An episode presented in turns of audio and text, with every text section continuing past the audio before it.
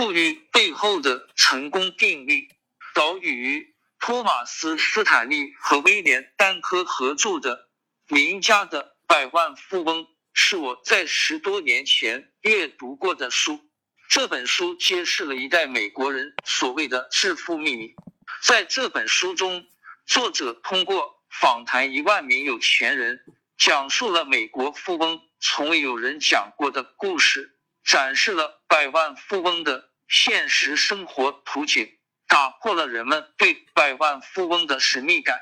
有趣的是，这本书中的百万富翁不是那些被新闻媒体津津乐道的奇才。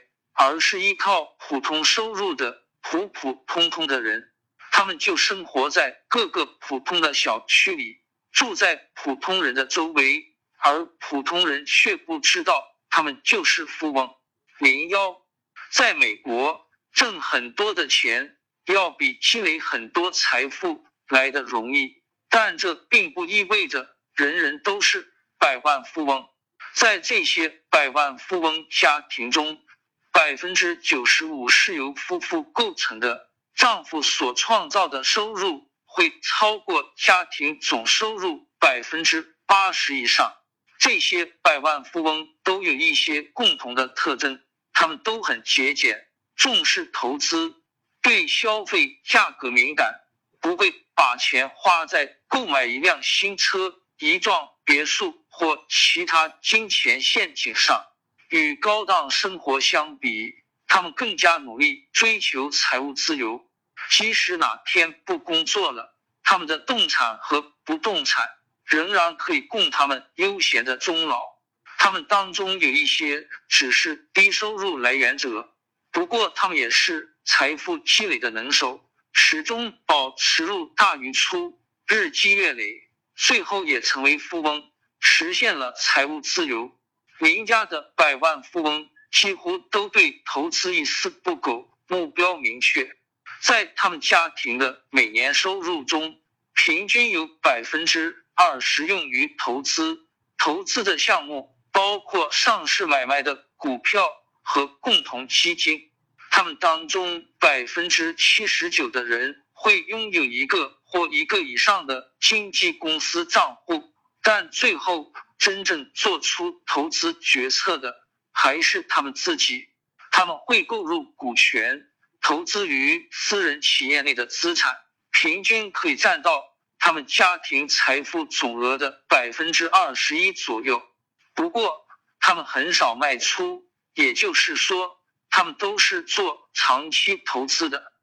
对于长期投资，他们会平均的增加砝码进行。必要的风险估算，他们会认为，如果把全部家产都投进去，那就是在赌博，而不是投资。在这些百万富翁中，很少有人能靠遗产继承高层职位，甚至良好的学识去积累财富。他们的财富多半是辛勤工作、坚持积蓄、多入少出的结果。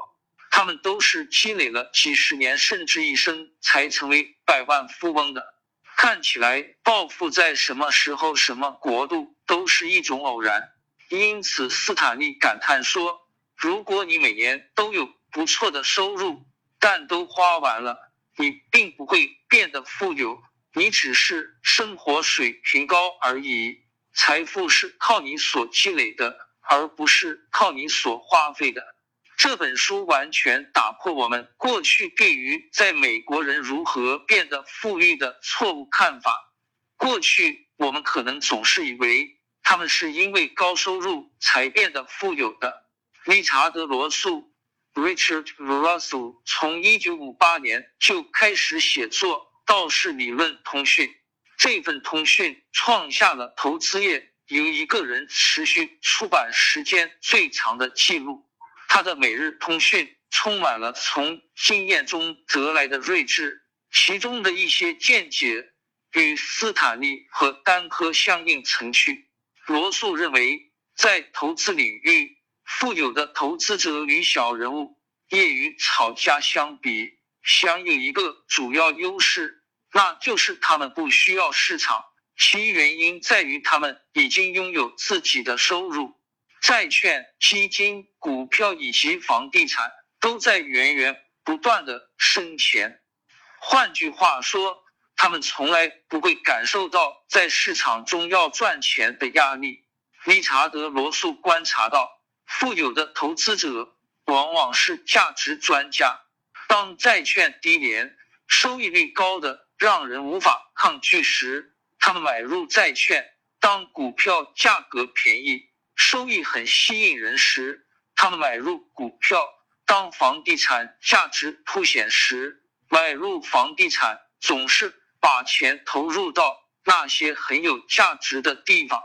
如果没有什么特别有价值的地方可供投资，他们就等待。直到出现一个好的投资项目，而那些小人物业余炒家总是感觉到要赚钱的压力，总是迫使努力市场做点儿什么，对价值一无所知，因此总是买得太贵，不懂复利的威力，也不懂钱，而且经常陷入债务当中，最终把钱浪费在了市场。或者亏在了赌博中。零二，斯坦利、丹科以及罗素的观点或许充满了真知灼见，但有意思的是，有人不这么看。大名鼎鼎的罗伯特·希勒教授就是其中的一位。希勒说：“名家的百万富翁在一九九六年出版后，在《纽约时报》精装畅销书排行榜上。”足足占据了八十八周的时间，在《时代》瓶装畅销书排行榜上也稳居前列，销量超过了一百万册。希勒承认，对于绝大多数不储蓄的人而言，如果读了这本书后能够增加储蓄，确实是件好事情。不过，希勒认为这本书出版的时间大有问题。那时正是二十世纪九十年代的繁荣期，书中那些细致而生动的故事很能打动读者的心。人们总是对于那些耐心赚钱而不受市场波动影响的人产生强烈的崇拜。人们也总是大肆宣扬那些百万富翁不会将钱财兑现用于消费。这又恰好为延续那时的牛市提供了不可或缺的道德地位，因为有了这样的道德定位，持有股票的行为被看成是负责任的、聪明的或正常的表现。言外之意，这种行为直接导致了股市的非理性繁荣。看起来这本书确实出版的不是时候。最有意思的。是纳西姆·塔勒布，他批评名家的《百万富翁》是一本谬误百出但读来有趣的书，因为他试图找出富人常见的一些特质。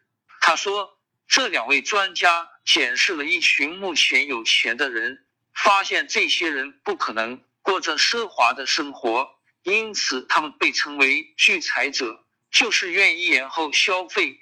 以便累积钱财的人，但是这本书最吸引人的地方却来自简单但有为的事实。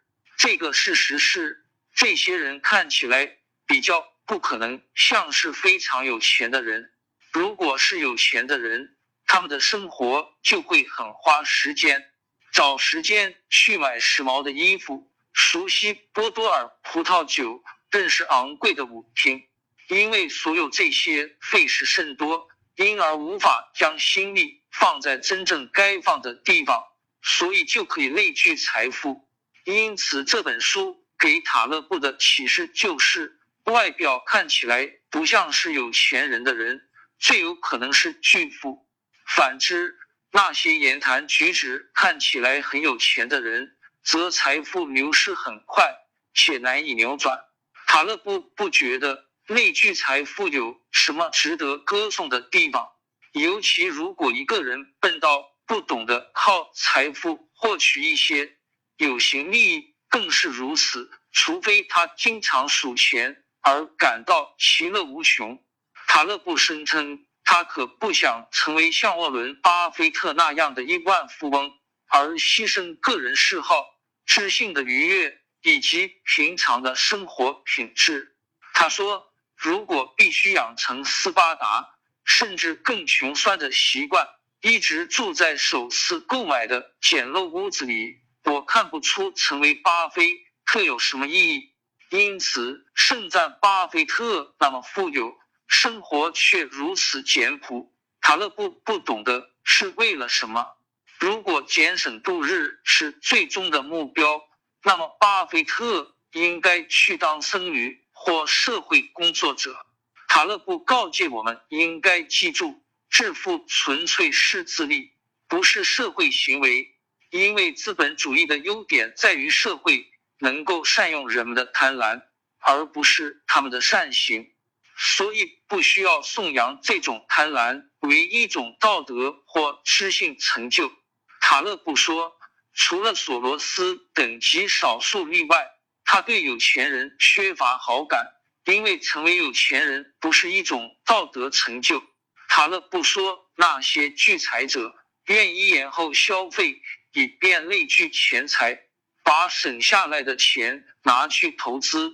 这种策略无可否认，或许能够奏效，但是这种好处似乎言过其实。细读这本书的论点，他们的样本包含了。双重幸存者偏差，也就是说，他们是错上加错。零三，双重幸存者偏差中的幸存者偏差是一个统计陷阱，它会非常残酷的在统计中起作用。比如，当统计一个投资类型的业绩时，十年中某个地区的基金行业取得百分之五的利润。你可能不知道，在这其中有多少基金并没有在考虑范围，没有给这个统计数据贡献不好的业绩，因为他们已经被清除出局了。导致亏损最多的基金没有包括在内，剩下来的当然都是运营良好的基金。根据研究时间的长短，这样做会对投资价值增值高估。百分之零点四至百分之一。同样的，某种股票指数一般接受的是最大的和最成功的企业，而那些发展不好的企业则会被踢出指数。所以在这样的一个股票指数中，只反映了成功企业的价值成长，而排除了那些失败企业的价值成长。如果有人说，在过去二十年间某种指数增加了四个百分点，这对整个股票市场运行情况来说并没有什么说服力。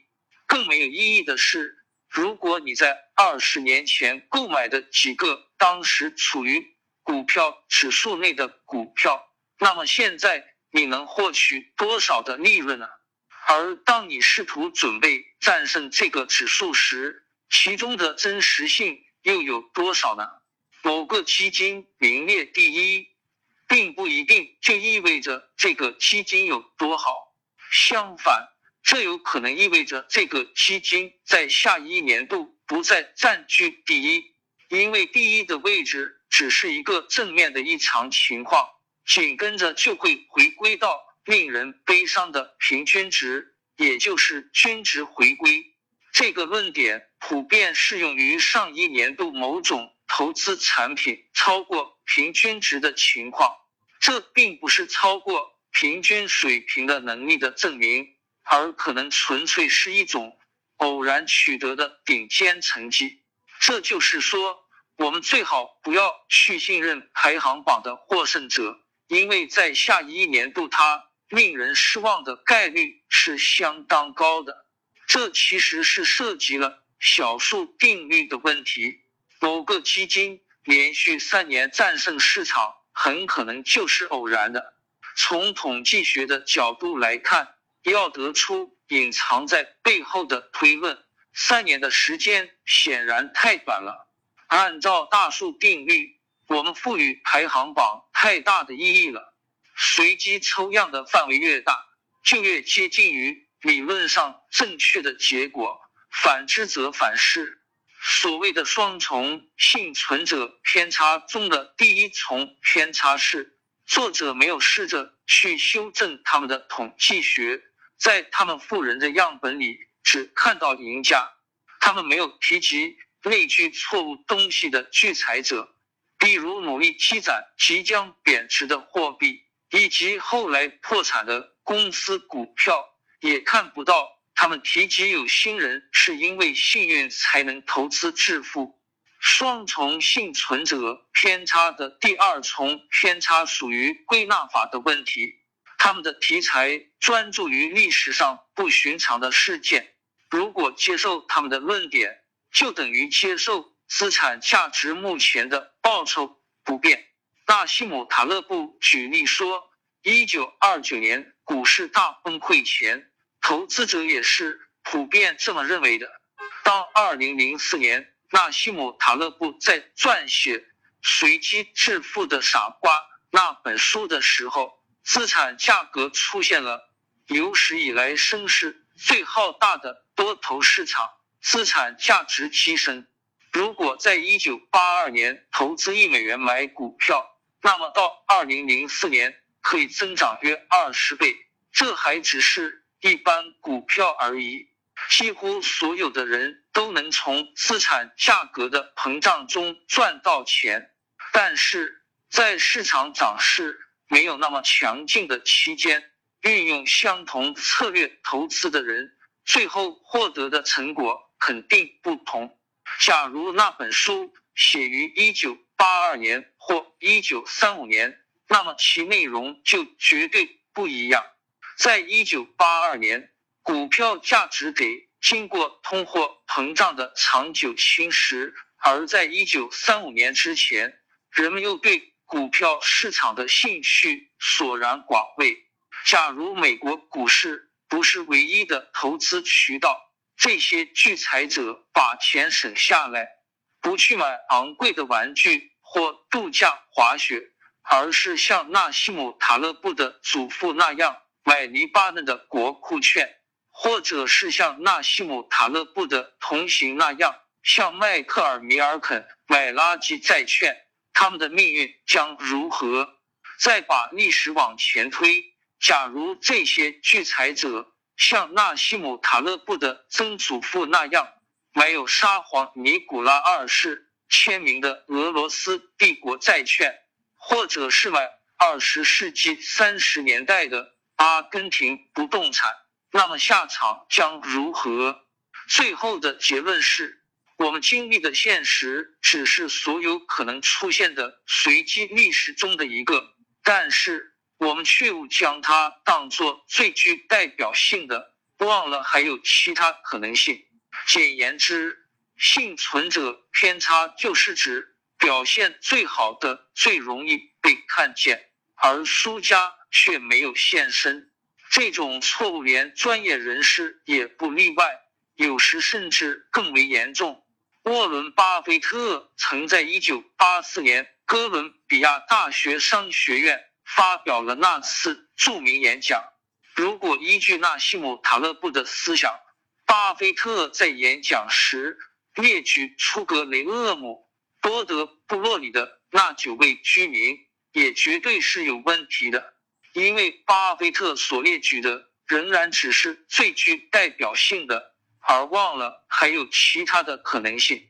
典型的，就像老虎基金的朱利安·罗伯逊那样的价值投资者，看起来怎么也像是一个。双重存活者偏差零四，但是随着互联网时代的发展，对于成功的理解也有了新的诠释。拉斯洛巴拉巴西在他的巴拉巴西的成功定律中创立了真正的成功学，揭开了成功的神秘面纱，让我们可以用科学的眼光审视成功。巴拉巴西将成功定义为我们从所属社团中争取来的回报。他的成功定律就是如何理解成功的问题，并不是谈论成功的故事。巴拉巴西的成功定律显示，失败不是成功之母，成功才是成功之母。大量数据表明，一旦一个人获得第一次成功，就会一而再、再而三的获得成功。这是一个秘诀，来自奖励的无意识转移。成功是可以自我繁殖的，并与成功次数成正比。如果一个人赢了一次，那么他还将会赢得第二次、第三次，甚至更多次。成功最能被普遍接受的衡量标准，恰恰可能就是财富，而密律可以描述财富的分布。密律分布告诉我们，为什么世界上最富有的八个人，其财富总额比全世界收入靠后的百分之五十的人加起来的财富还要多。大多数人只属于百分之九十九。就像满天繁星，超级明星仅仅是少数极其耀眼、能被人们看见的那百分之一。他们掌握了富者愈富、马太效应之门的钥匙，收获着似乎取之不尽的财富。而随着网络的普及，成功的差距就会在现代社会中进一步放大。利率分布有助于。拓展我们对成功的界定，成功是无界的，这就完美地诠释了能力表现和成功之间的不均衡关系。查理芒格曾在二零零七年西科金融股东会上指出，在人类社会中，辉煌的成功或惨痛的失败，总是由众多因素的合力造成的。人类社会错综复杂。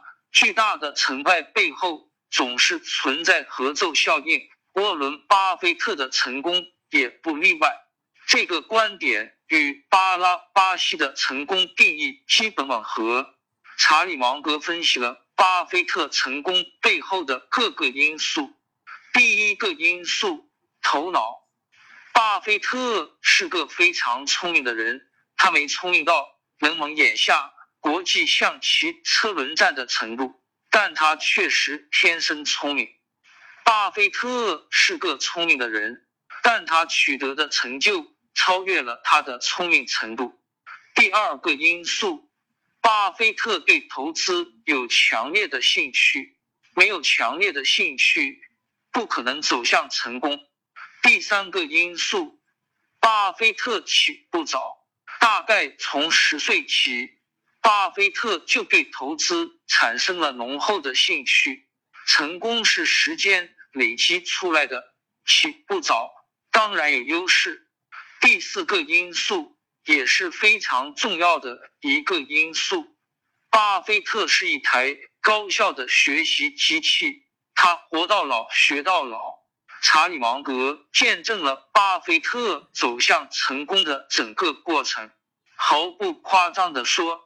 在伯克希尔早期，巴菲特已经掌握了大量投资知识。但是如果他在伯克希尔早期就停止了学习，他绝对不可能有今天这么大的成就。